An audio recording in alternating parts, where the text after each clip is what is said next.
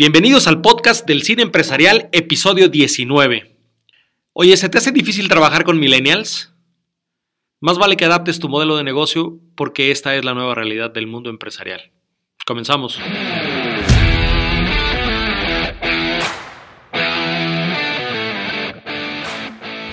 Déjame darte la más cordial bienvenida al podcast del cine empresarial, una metodología única en el mundo para el desarrollo de las personas y la mejora continua de las empresas usando el poder del cine.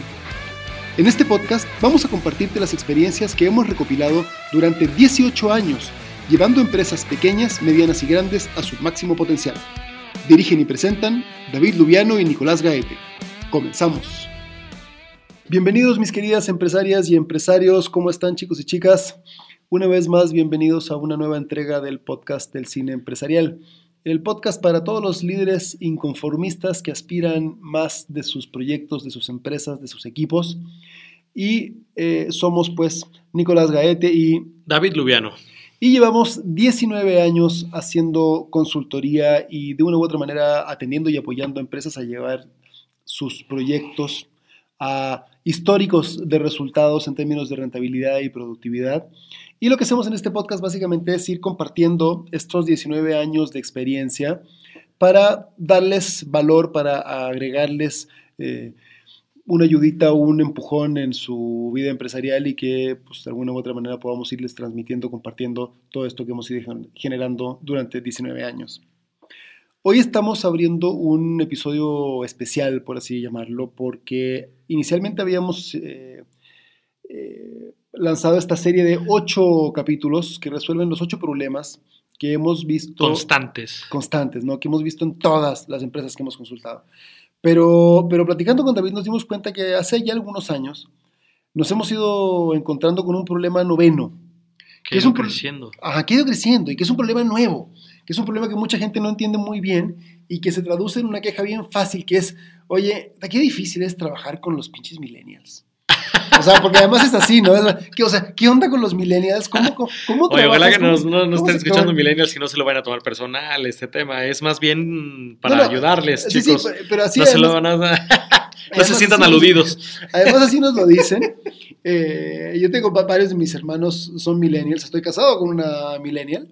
Yo también. Eh, entonces, entonces, más o menos los conocemos, pero nos hemos dado cuenta de que, mira, el problema no necesariamente está en los millennials, ¿no? Porque hicimos una lista, mira, de qué cosas podemos identificar. Sí, sí vamos, vamos, vamos, tirando las ocho constantes que nos hemos encontrado del de la relación entre los millennials y las empresas. Porque además te voy a decir una cosa. Mira, construimos este capítulo desde dos visiones bien claras. Una, cómo lo hemos visto en las empresas que atendemos y dos, cómo lo vivimos en nuestras empresas. O sea, nosotros en conjunto formamos cuatro o cinco empresas, seis, seis empresas. O sea, entre lo, las que participamos juntos y las, que, y las que tienes tú y las que participo yo, o sea, son más o menos seis empresas. Y tenemos millennials trabajando en las empresas, ¿no? Sí, claro. Entonces, identificamos ocho temas. Si quieres, vamos tirando uno tú y uno yo. Mira, el primero. No, tíratelos todos. Mira. mira, primero, la salud mental para ellos está primero. Primero, o sea, no hay chance, y ese es su, su, su objetivo primario. Dos, son poco tolerantes a las faltas de respeto cosa que me parece bien. Totalmente. Tres, están o se creen sobrecapacitados. Que muchas veces sí es cierto, pero ya vamos a llegar a ese punto más en concreto. Cuatro, eh, están buscando claridad en las posibilidades de crecimiento. Cinco, necesitan sentirse identificados con los valores de la empresa. Que esa es clave y muchas veces no se entiende. Y a veces la empresa ni siquiera los tiene claros. ¿no? Bueno. Seis, no se ponen la camiseta de una empresa que no los escucha. Siete, buscan un equilibrio entre la vida profesional y personal. Y por último, emprender es parte de sus metas. Fíjate, es, es un perfil más o menos constante que nosotros eh, eh, identificamos y vemos en, la gran mayoría de los millennials con los que trabajamos o con los que nos relacionamos. Sí, esos son los ocho temas, ¿no? Porque hay, hay más menos, ¿no? Pero esos son los ocho temas constantes en la forma de relacionarse millennial-empresa. Ajá. Entonces, ¿qué es lo que ocurre? Yo como lo veo, no es tanto que haya un problema con estos, con estos pinches millennials, sino que... Güey, quítale el pinches porque se van a sentir aludidos. No, no, no, lo que, pasa, lo que pasa, es que justamente lo voy a... es que así nos lo dice un cliente, por eso lo dice Nico. Pero justamente lo voy a quitar y por eso lo digo pinches millennials, porque, porque no es que haya un problema con estos pinches millennials, sino que más bien lo que vemos es que hay un problema con el modelo de empresa.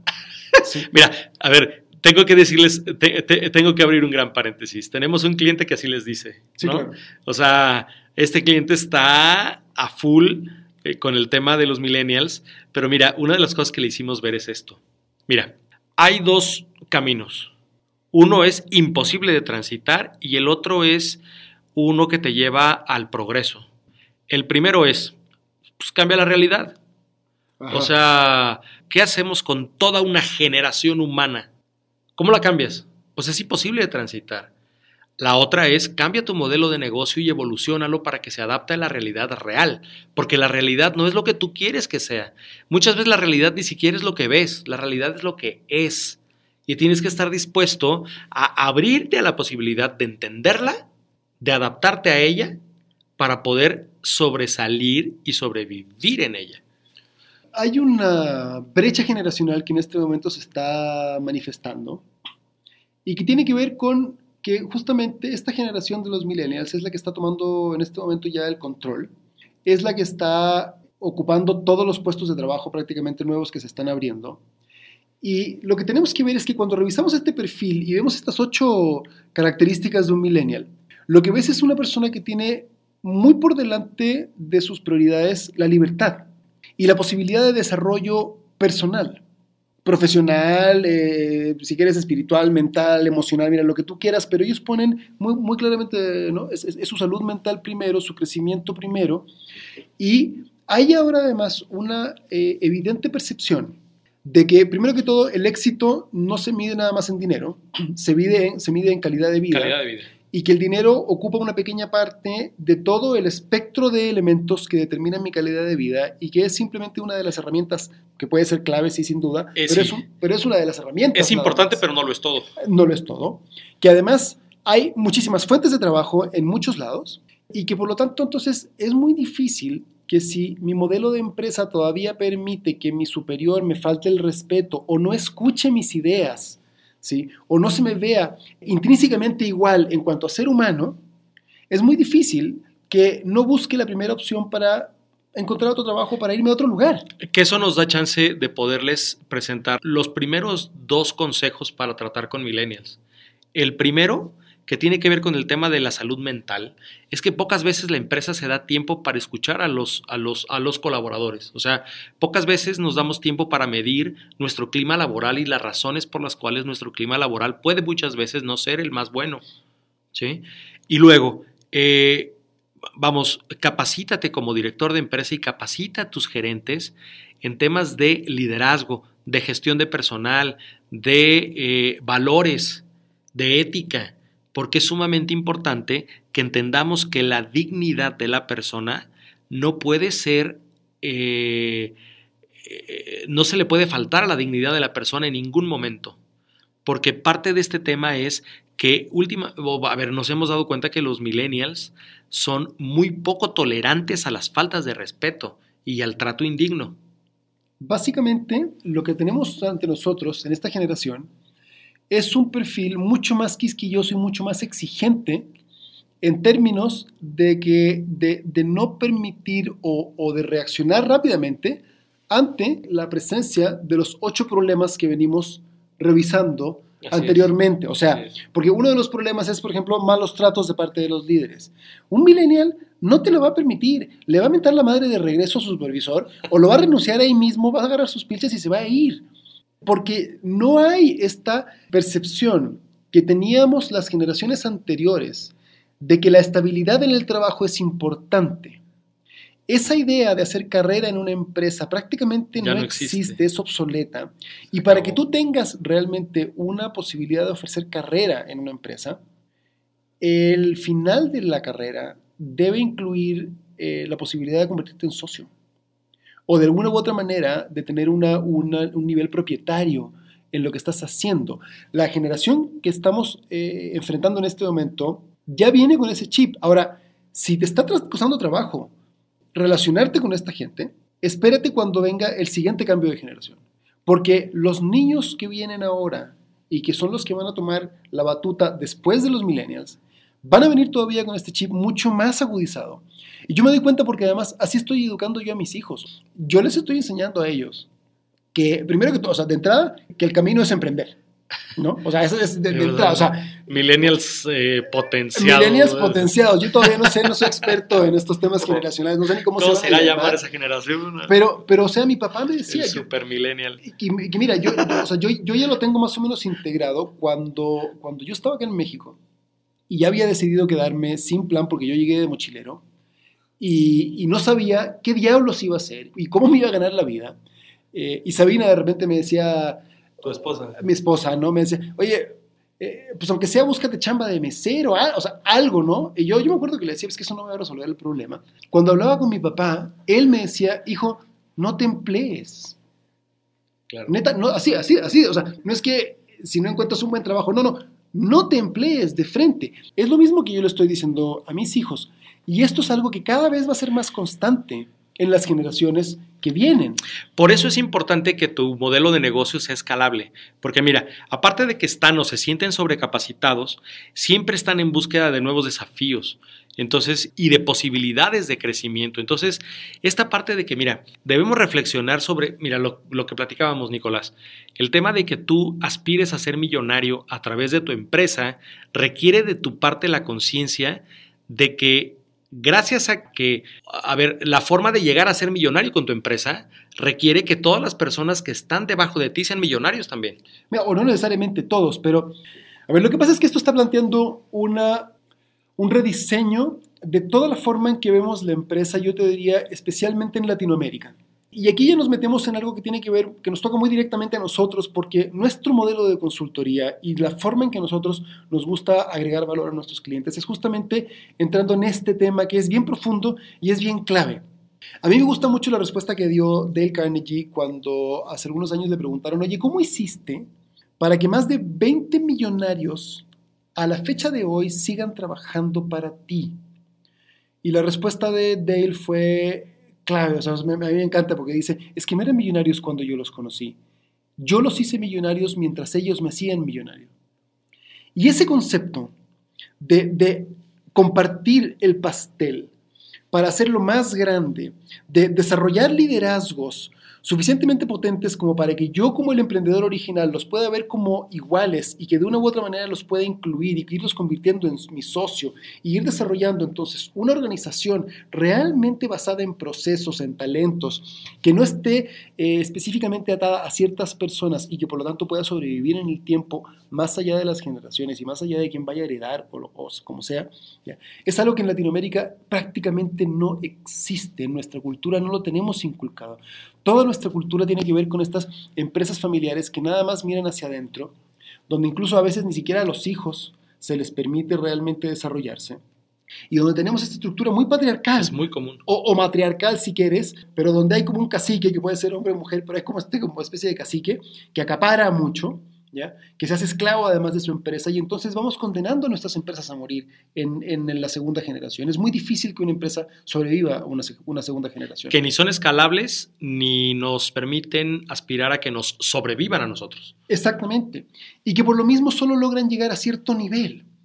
Entonces, lo que nos estamos enfrentando con estos clientes que eh, tienen dificultad para relacionarse con este perfil de persona, que, los, que los, de alguna manera los etiquetamos como esta generación de los millennials, lo que nosotros vemos es que realmente no es que haya un problema con los millennials per se, ¿sí? Sí es cierto que pueden ser y, que, y que los hay, pero eso es difícil generalizar las, las, la, generalización es en general una falacia, ¿ya? Y que le llaman la generación de cristal y que, no, y que no aceptan nada y tal, y que es muy difícil decirles cosas porque se ofenden.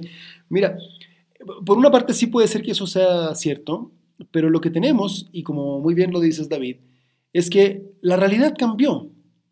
La realidad viene cambiando mucho más allá de nuestra pandemia. Sí, el cambio de época nos alcanzó. El cambio de época nos alcanzó. Y si las empresas no nos adaptamos a estas nuevas reglas, donde cada vez van a ser más quisquillosos nuestros empleados y donde cada vez se quieren ver menos como empleados y más como colaboradores parte de un equipo en el cual, en la medida de su, de su talento y de su eh, desarrollo, realmente ellos pueden llegar hasta la cima, cima de la pirámide, eh, difícilmente nuestras empresas van a poder sobrevivir. Pero ojo que la percepción no es solamente es de las personas que trabajan para, para la empresa o dentro de la empresa o que conforman la empresa. También la percepción cambia en el sentido de que los clientes millennials, eh, eh, vamos, se sienten muchísimo más identificados con una empresa que se ha adaptado a la nueva realidad. Ajá, exactamente, y ahí tienes toda la razón, porque no es nada, o sea, el problema con los millennials no lo vas a tener nada más con tus empleados. Tus clientes también van a preferirte a ti o a tu competencia en relación justamente con si se sienten o no se sienten identificados con estos valores tuyos corporativos, que muchas veces no están claros. ¿ya? Eh, y cómo transmites dentro de tu marketing esos valores también. Claro. O sea, por eso, por eso, o sea, por eso cada vez las marcas usan más modelos de distintas razas, por eso las marcas usan cada vez más eh, elementos de conciencia eh, ambiental, y tal, porque ahora la generación actual de clientes sí nos está exigiendo que haya una claridad en términos de que lo que yo estoy consumiendo, bajo qué valores se produce. Claro, y mejorar la experiencia del cliente. Y por lo tanto, de compra, la experiencia de compra del cliente. Ajá. Y si eso lo llevamos al capítulo anterior, que hablábamos del servicio al cliente y a todos los problemas anteriores, entonces también es la experiencia como cliente interno de tu colaborador. Así es. O sea, la experiencia que tiene tu eh, asesor de ventas, tu gerente, tu, mira, donde sea que esté ese millennial, ¿ya? También va a necesitar que su experiencia de compra al interior de la empresa sea de otra calidad. Sí, porque además millennial o no, Ninguna, ninguna persona que no haya comprado en sí la filosofía de una empresa va a poder vender algo que esa empresa venda. O lo va a poder vender, pero lo va a vender así como un poco en automático. Y ese modelo de que tu colaborador adáptate a la empresa es un modelo que está cada vez más obsoleto.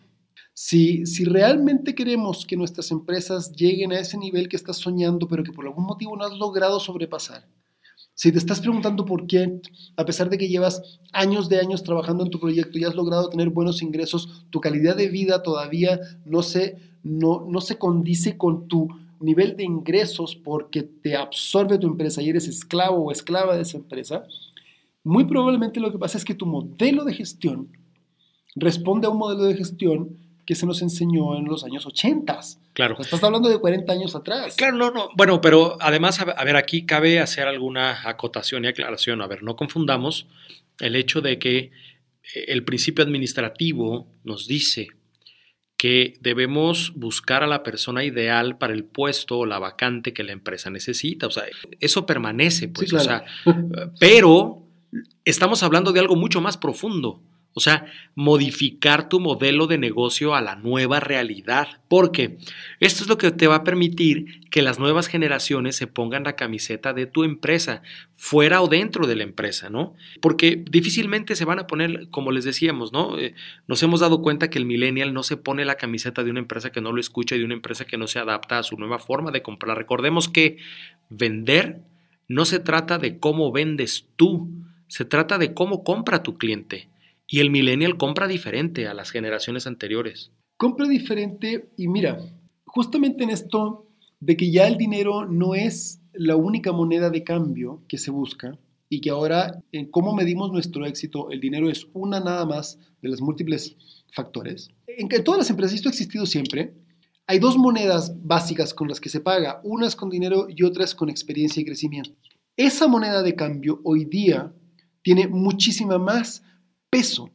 Pero además esa moneda de cambio hoy día está también relacionada con la otra, que es la posibilidad real de crecimiento. Y la posibilidad real de crecimiento muchas veces y cada vez más no va a estar específicamente relacionada en que tenga un mejor sueldo, sino que en que tenga de alguna manera la posibilidad de ir sintiendo que este proyecto es mío, y del cual yo puedo llegar a ser de una u otra manera propietario y que, y que puede funcionar como un trampolín para mi propio crecimiento, para mis propios emprendimientos. Claro.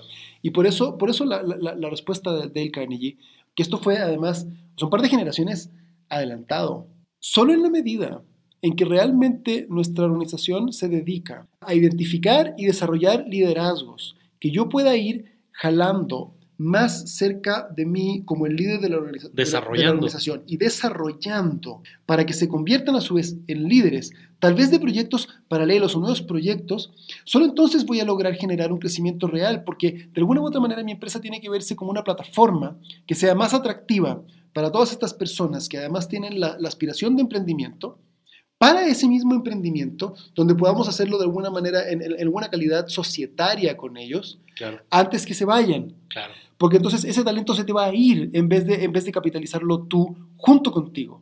Entonces ya no, ya no nos funciona un modelo de empresa en la cual yo quiero hacerme millonario a costa de pagar tiempo nada más a un montón de gente, sino que tenemos que incluir la posibilidad de que otros se hagan millonarios mientras nosotros, nosotros nos hacemos millonarios. Claro, ese es el modelo escalable y necesario para la empresa. Exactamente, porque ese modelo no implica que tu ganancia sea menor, sino que si realmente quieres llegar al nivel al que estás soñando, requieres integrar a otros en ese proceso de crecimiento Claro. y tenemos que entrar en un modelo mucho más eh, cooperativo donde, donde hay una apertura mucho mayor a la posibilidad de compartir los frutos de otra manera. Y no debemos olvidar que parte de las metas del millennial es emprender.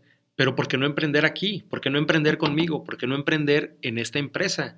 Vamos, si logras que se ponga la camiseta, si logras que compre la empresa y además tu empresa tiene un modelo escalable, tiene la posibilidad de emprender dentro de la empresa. y de ahorrarse muchísimos, muchísimos golpes contra la pared, de capitalizar además la, la experiencia de tu organización, de la cual esa persona ya es parte, de crear un emprendimiento que va a tener mucho más velocidad que si partiera desde cero, y además en ese emprendimiento tú también vas a estar incluido. Y ojo que entre más crece la gente que hace posible tu empresa, más crece tu empresa. Entonces, muchas veces este otro reclamo que tienen nuestros clientes en el sentido de decir, ¿por qué el talento cuando tengo gente buena se me va? Tiene que ver con que es que esa gente, si es talentosa, también puede percibir su propio talento.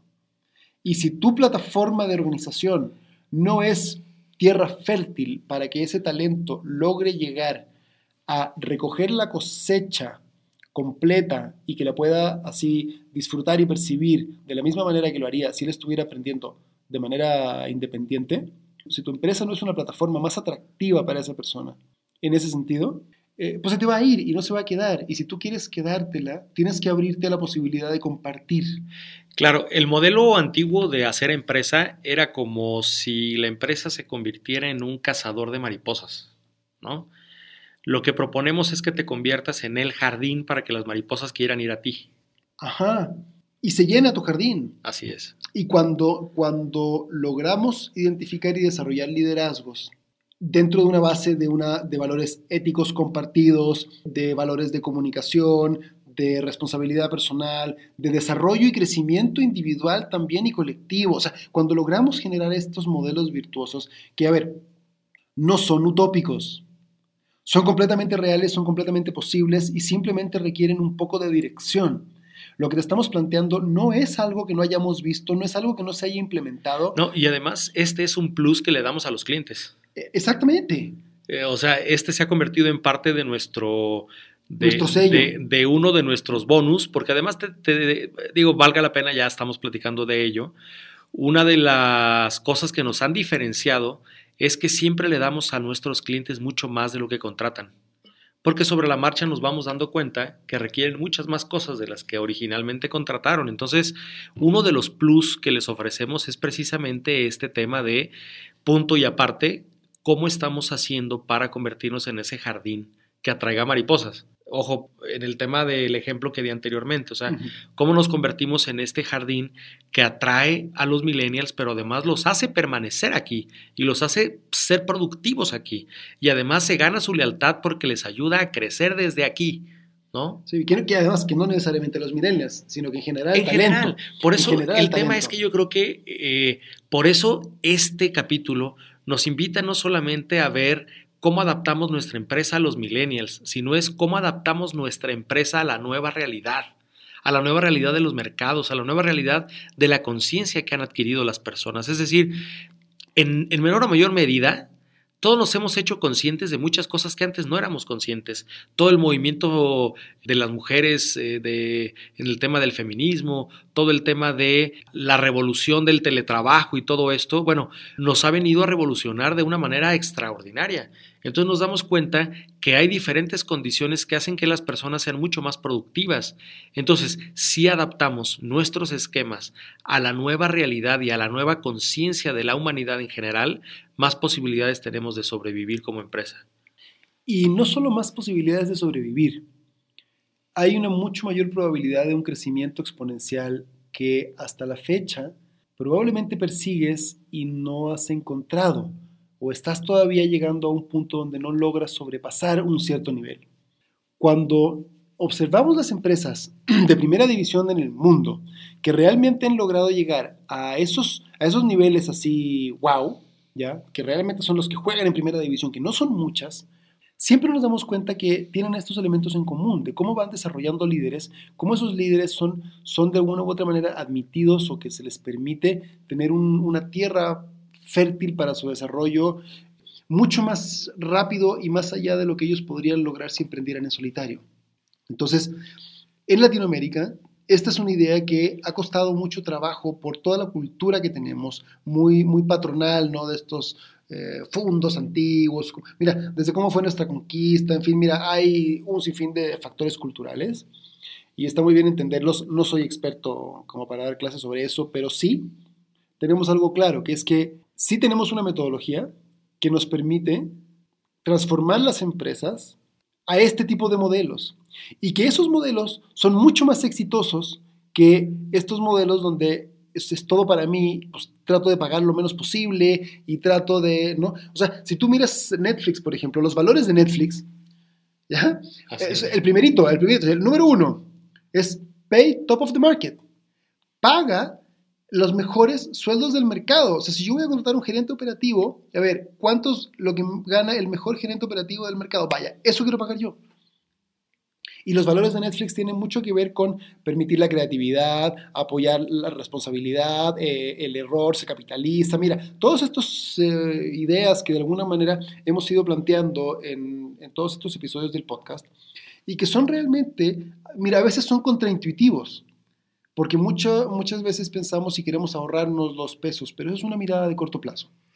Cuando permitimos que el pastel crezca para poder compartirlo y vamos haciendo suficientemente atractivo este jardín para que lleguen abejas y mariposas y tal, y todo tipo de polinizadores que van a ser los que van a permitir que haya más flores y que entonces el jardín se desarrolle con mucho más belleza, además, con más elegancia y que crezca, entonces nuestras empresas se vuelven esta otra tipo de organización, que además a nosotros como emprendedores o emprendedoras nos empieza a, dar ese tiempo libre y empiezan a trabajar un poquito en automático y entonces podemos empezar a disfrutar realmente esa calidad de vida que soñábamos el día que empezamos con el emprendimiento. Entonces, este capítulo es una invitación para que dejemos de pensar con mediocridad, es una invitación para que dejemos de cuidar los centavos que nos van a permitir ganar los millones, porque entre más te alejas de, o sea, entre menos inviertes en el desarrollo de tu empresa, entre menos inviertes en la conciencia,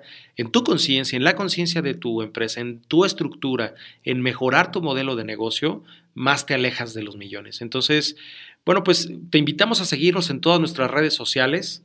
Te invitamos a formar parte de esta comunidad, de esta tribu de empresarios inconformistas que estamos creando a través del modelo de cine empresarial y pues eh, estaremos compartiendo muchísima eh, información gratuita y además estaremos por ahí invitándote a formar parte de nuestra comunidad para que puedas precisamente hacer estos cambios en tu empresa. Así es que pues esperamos que tengas una excelente semana y mucho éxito. Mucho éxito y así como última invitación diría yo, también te invitamos o nos invitamos un poco a hacernos responsables a nosotros mismos y no pensar que el problema son ni los millennials ni, ni el que está enfrente a mí, sino que ver realmente yo qué es lo que puedo hacer para adaptarme y mejorar mi oferta para quien sea que tengo enfrente. Hacer la pregunta responsable, como en el capítulo 1 de este podcast. La pregunta detrás de la pregunta. Así que éxito chicos y chicas. Nos da siempre mucho gusto saber que nos escuchan, nos da siempre mucho gusto poder compartirles nuestra experiencia y que tengan una excelente semana. Nos vemos en el capítulo 20. Hasta la próxima, éxito.